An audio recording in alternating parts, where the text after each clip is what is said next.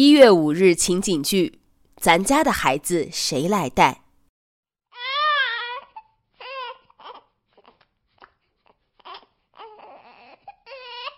老婆，你快去看看吧，孩子哭着呢。他今天也不知道怎么了，一直在闹，我都快烦死了。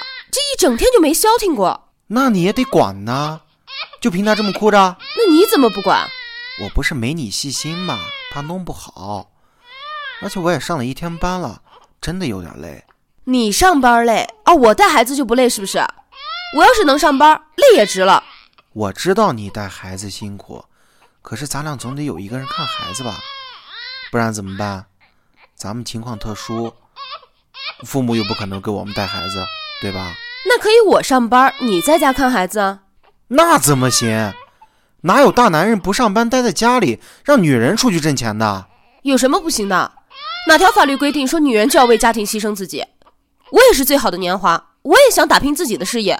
那，你上班，我在家带孩子啊？对啊，从今以后就这么办。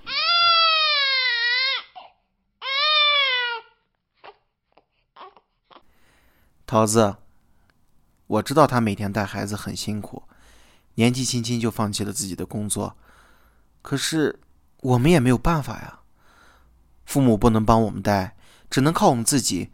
两个人都上班，根本照顾不了孩子。可是，总不能让我一个大男人在家当家庭主妇吧？